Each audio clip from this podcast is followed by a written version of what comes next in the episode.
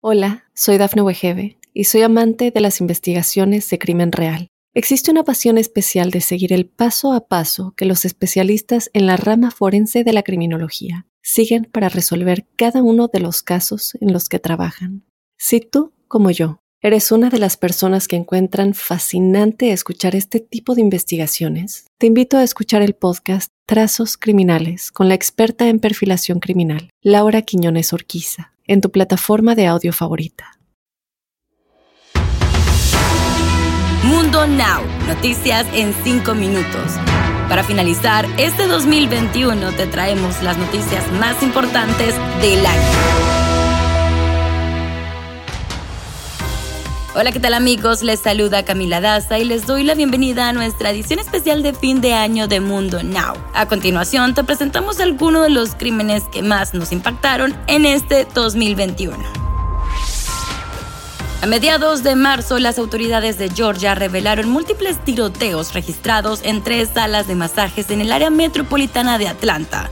Del tiroteo se reportaron ocho muertos y varios heridos. En una entrevista exclusiva para Mundo Hispánico hablamos con el único sobreviviente del tiroteo, el Cías Hernández Ortiz. De repente escuché los disparos y tiene uno que buscar en dónde esconderse en ese momento.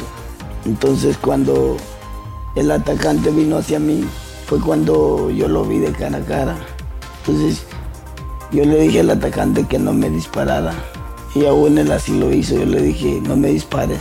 A la hora de bajarme yo al piso levanté la mirada. Pero yo levanté la mirada y cuando yo levanté hacia arriba fue donde él me disparó.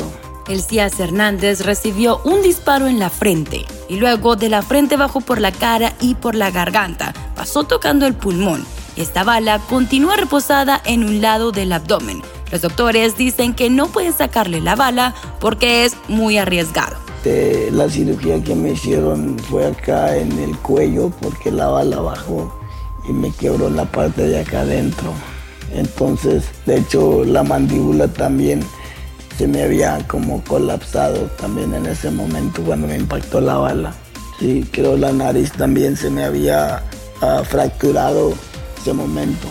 Robert Aaron Long, de 22 años, enfrentará cuatro penas de cadena perpetua por la muerte de cuatro de las ocho víctimas que asesinó en el condado de Cherokee.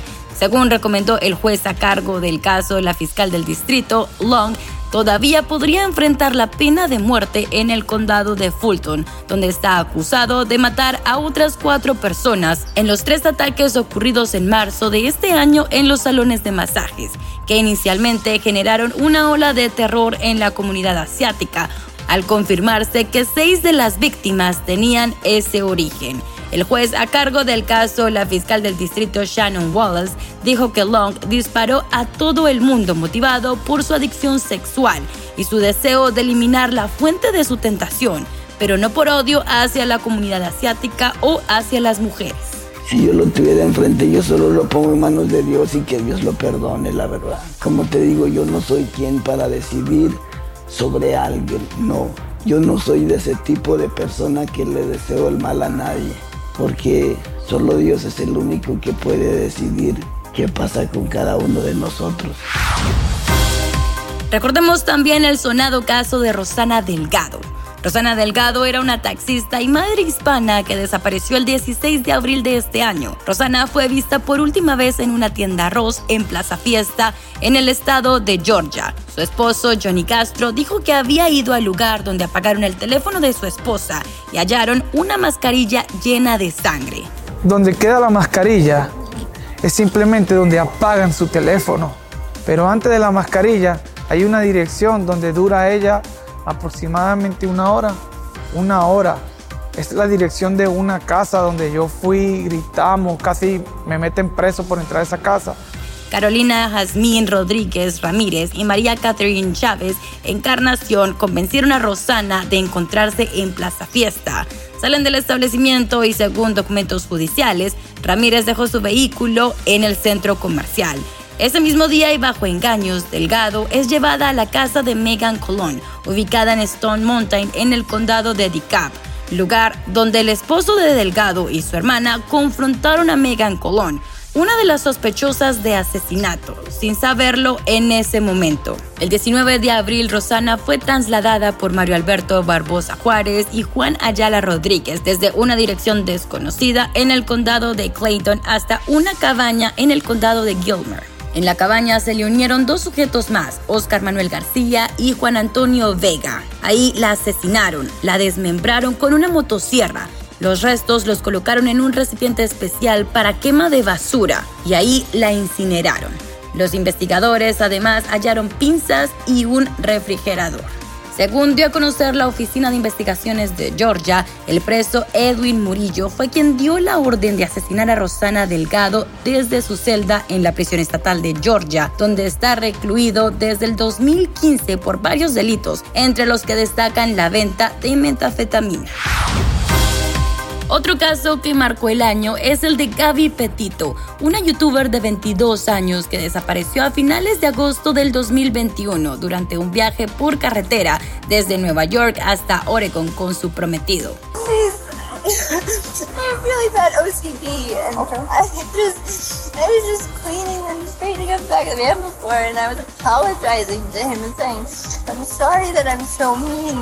Ella fue estrangulada hasta la muerte y su cuerpo fue hallado en un parque nacional de Wyoming. La madre de Petito, Nicole Smith, informó de la desaparición de la joven el 11 de septiembre, días después de que Laundry, su prometido, regresara a su casa en Northport, Florida, en la camioneta Ford Transit blanca de la pareja, pero sin ella, y se negó a cooperar con la familia de Petito. El 15 de septiembre, la policía de Northport, en Florida, reveló que Laundry era una persona de interés en el caso.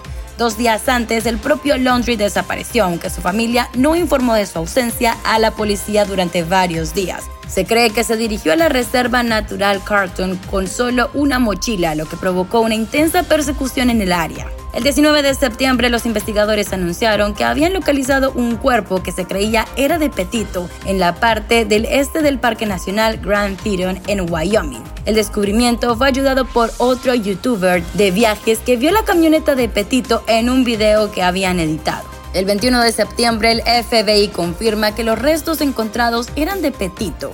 Más de un mes después, se confirmó que los restos humanos encontrados dentro del parque ambiental Macahatchee Creek en Florida eran los del prometido Brian Laundrie, el cual había desaparecido por una semana.